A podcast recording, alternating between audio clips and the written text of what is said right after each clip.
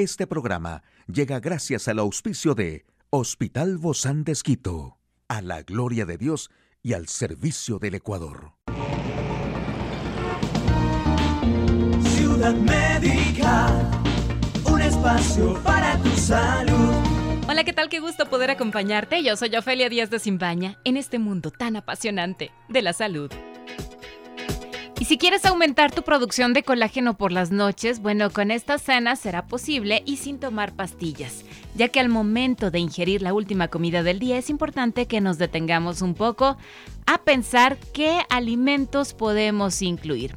Por ejemplo, una de las cenas recomendadas por los especialistas son los pimientos, ya que estos son ricos en vitamina C y antioxidantes. Además, si son rellenados con pollo o alguna verdura, se estará consumiendo un plato que sin lugar a dudas favorecerá el cuidado de tu piel.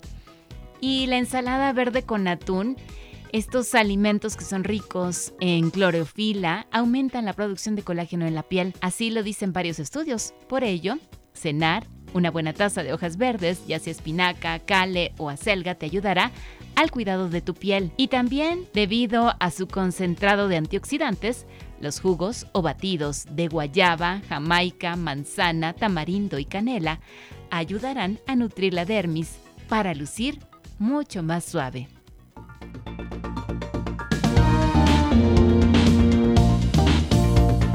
Un espacio para tu salud. Aquí el detalle de la información más actual en el campo de la salud. El sobrepeso de por vida duplica el riesgo de padecer cáncer de útero. ¿Qué sabemos acerca de Abdala, la vacuna cubana que podrían usar en niños? ¿Por qué el apéndice no es tan inútil como se pensaba?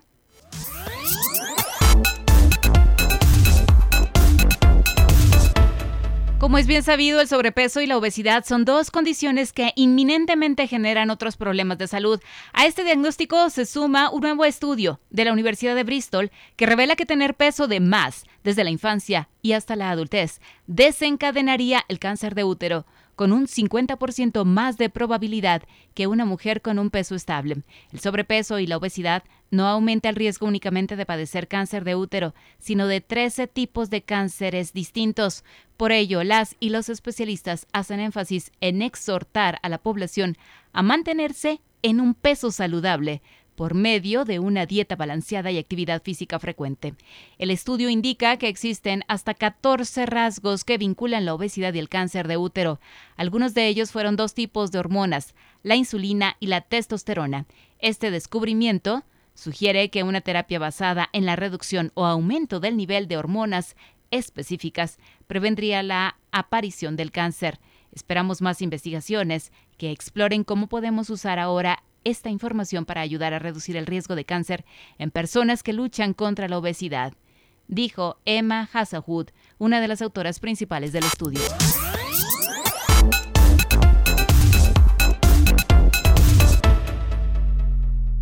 Mire usted, en la lucha por contener la propagación del COVID-19 desde que comenzó la pandemia, los científicos alrededor del mundo trabajan y continúan en la búsqueda de proponer cada vez más inmunógenos que protejan a la población. En el caso de Latinoamérica, Cuba lleva la delantera, pues los ensayos clínicos de su vacuna Abdala son los más avanzados al convertirse en la primera región de esta área geográfica que desarrolla y fabrica su propio inóculo. A finales de julio, integrantes de la OPS y OMS visitaron el Centro Nacional de Investigaciones Científicas de Cuba, CNIC, para conocer los avances de la vacuna anti-COVID Abdala, proveniente de la región, la cual ha demostrado resultados prometedores. En este momento, el arribo del equipo de la oficina de la OPS OMS a La Habana tuvo como objetivo precalificar a los inmunógenos. Los científicos en una publicación de Nature detallaron que unieron fragmentos de la proteína de pico del coronavirus a una forma desactivada a la toxina del tétanos, ya que este antígeno tiene la capacidad de estimular la producción de células inmunes y anticuerpos.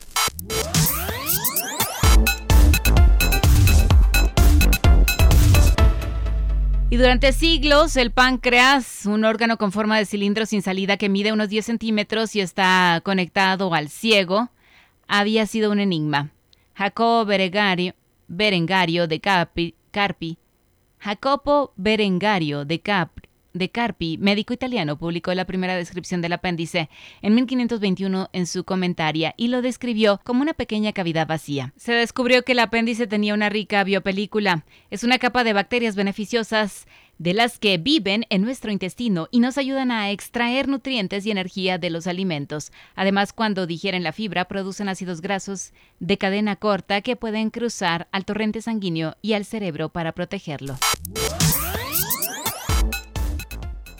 Hoy en Médico Directo hablaremos de la importancia de la actividad física. ¿Quiere saber usted más de este tema? Lo invito a que nos acompañe. Una charla amigable con nuestro invitado. Bueno, realmente para mí es un agrado recibir a nuestra invitada, la doctora Daniela Guevara. Ella es deportóloga y también médica familiar del Hospital Bozán de Esquito. Gracias, Dani, por acompañarnos en esta jornada y hablarnos de la importancia de la actividad física. Obviamente todo mundo dice, ah, no, yo sé que es bueno caminar, yo sé que es bueno nadar, yo sé que es bueno hacer deportes. Hoy hablamos exclusivamente de la actividad física que no necesariamente es hacer un deporte, ¿no? Ya lo vamos a descubrir por qué. Gracias, Dani. Muchísimas gracias por la invitación, Ofe. Y es verdad, todos sabemos de los múltiples beneficios que genera el deporte en nuestra salud, pero siempre es importante diferenciar lo que es actividad física, lo que es ejercicio y lo que es deporte. Entonces, actividad física viene a ser cualquier movimiento que genera eh, gasto de energía, es decir, las actividades de la vida diaria, barrer, jardinería, entre otras cosas. Si ya hacemos ejercicio, esto ya viene a ser un poquito más estructurado, ya me pongo una meta, un horario, es decir, todos los días voy caminando a mi parada de bus para dirigirme a mi trabajo o voy en bicicleta. Ya hago algo más planificado. De la misma forma, el plantearme el ir tres, cuatro veces por semana al gimnasio o a mis clases de ciclismo o de spinning, ya es algo más eh, estructurado y planificado. Pero ya el deporte como tal no viene a ser tan beneficioso como muchos lo piensan, porque ya es una actividad competitiva. Tú estás entrenando para ganar una medalla, para quedar en primero, segundo, tercer lugar. Entonces ya viene a ser un poquito más de esfuerzo, más de dedicación y mucho más de tiempo que necesita ser evaluado y supervisado por un médico para evitar caer en eh, problemas como, por ejemplo, el sobreentrenamiento, o en mujeres en la triada de la mujer deportista. Entonces hay muchos factores que hay que ir cuidando en cada situación específica. Y justamente ahora hablamos de la actividad física porque inclusive la OMS dice que es el cuarto factor de riesgo de mortalidad a nivel mundial el no practicarlo, ¿no? Entonces, hoy vamos a hablar de estos beneficios múltiples que tiene la actividad física y a qué le nombramos como actividad física. Entonces, justamente lo que te explicaba, actividad que genere movimiento de nuestro cuerpo, que nos haga levantar de nuestro sillón, de nuestra cama. En este momento. Lo que yo quiero comentar en nuestras, en nuestros oyentes es el realizar ejercicio, el realizar una actividad de forma ya estructurada, planificada, que yo todos los días destino un tiempo de mi día a la actividad física, como cepillarme el cabello, cepillarme los dientes, todos salimos haciendo estas actividades, entonces, ¿por qué no incluir a la actividad física de ellas? Es darle tiempo para eh, generar beneficios para nuestra salud. Entonces, el deporte, como te indiqué, tiene que ser supervisado para que produzca todos los beneficios que éste quiere generar. Pero el ejercicio, ya hacerlo de forma regular, va a tener múltiples beneficios. Es la polipíldora más efectiva que puede existir para todas las enfermedades y para prevenirlas. Oye, y no tiene contraindicaciones, ¿no? Como los medicamentos que a veces uno ingiere. Y vamos a explicar cuáles son sus efectos adversos. Entonces, el ejercicio regular va a tener, si ponemos en una balanza muchos más beneficios, efectos adversos. Y los efectos adversos de esta medicina, de esta polipíldora, son muy, muy controlables. Dentro de los beneficios que empezamos conversando están reducir el riesgo de enfermedad cardiovascular, por ejemplo, la enfermedad coronaria, la hipertensión arterial, aquellos pacientes antecedentes familiares de eh, padres, abuelos con diabetes, con hipertensión, alguien que haya tenido un accidente cerebrovascular. Todo eso reduce la práctica de ejercicio. El famoso síndrome metabólico, y actualmente ya hay estudios respecto al ejercicio y a su efecto protector frente al cáncer de seno y al cáncer de colon. Oye, a ver, háblame un poquito de eso, así muy rápido como para decir, sí, no tenemos que hacer actividad física. Hay ya varios estudios que han sido publicados en los cuales se habla de la asociación entre practicar actividad física y reducir la aparición de ciertos tipos de cáncer, como el cáncer de seno, cáncer de colon. Entonces es muy importante fomentar la práctica de actividad física, especialmente si tengo antecedentes de primero o segundo grado que han desarrollado este tipo de patologías.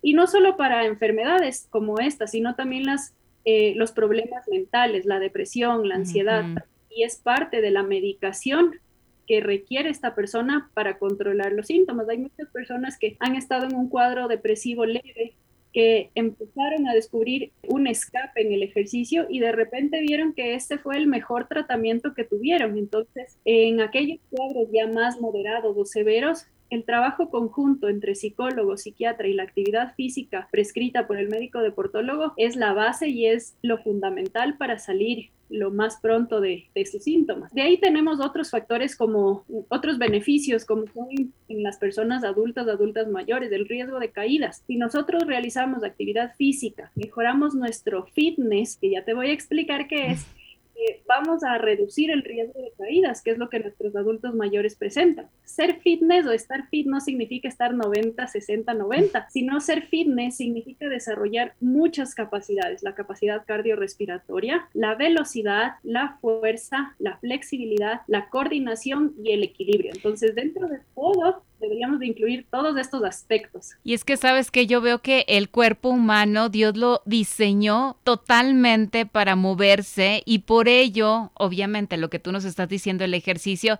mejora toda esta actividad metabólica de nuestro cuerpo, la circulación, la oxigenación, nos ayuda a eliminar las toxinas, o sea, en la parte respiratoria, cardíaca, todo, o sea, es tan completo y tan complejo a la vez, pero eh, podemos iniciar ya quizá con estas prácticas de las que tú nos estás hablando. A todos nos va a beneficiar. E incluso para controlar o mejorar nuestra composición corporal, que eso a muchas personas a veces le preocupa, es que estoy muy gordito, es que tengo estos gorditos por aquí, es que me siento débil cuando hago esta actividad, es que ya no puedo correr atrás de mi hijo porque me gana. Entonces, tenemos que mantener eh, actividad física para estar completamente saludables. Y hablábamos también de que al ser comparado con una píldora puede tener sus efectos adversos.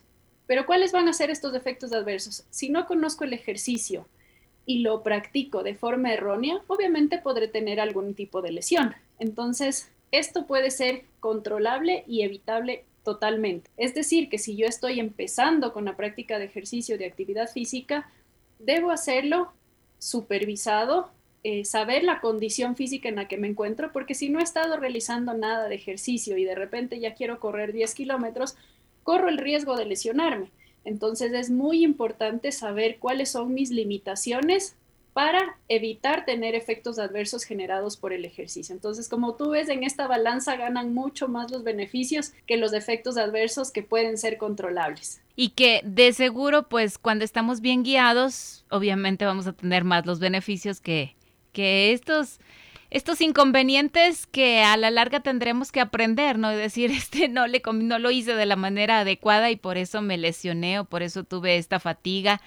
Muchas veces decimos, si hago ejercicio me voy a cansar más pero ya cuando lo practicamos nos damos cuenta de lo contrario. ¿Cómo es que surge esta contradicción aparente? Pues el ejercicio tiene que ir de forma progresiva. Hagamos de cuenta que nosotros no hemos estado realizando nada de ejercicio en nuestro músculo bíceps o en nuestro músculo del brazo y de repente quiero levantar 150 libras. Al día siguiente me va a doler levantar o mover hasta el dedo. Sí. Entonces, yo necesito ir adaptando este músculo al ejercicio o a las cargas de forma progresiva. Es decir, si no he estado haciendo nada, primero trabajaré con mi propio peso, luego incluiré un poco de bandas de resistencia, luego ya le agregaré mancuernas, etcétera. Lo mismo tengo que hacer con mi corazón, tengo que ir adaptándolo de forma progresiva con las cargas y la intensidad de entrenamiento. Gracias, doctora Daniela Guevara, deportóloga del Hospital Bozán de Esquito. A usted, amigo y amiga, a seguirnos cuidando. Hasta la próxima. Puedes escuchar de nuevo este programa en radio hcjb.org. Este programa llegó a usted gracias al gentil auspicio de Hospital Bozán de Esquito, a la gloria de Dios y al servicio del Ecuador.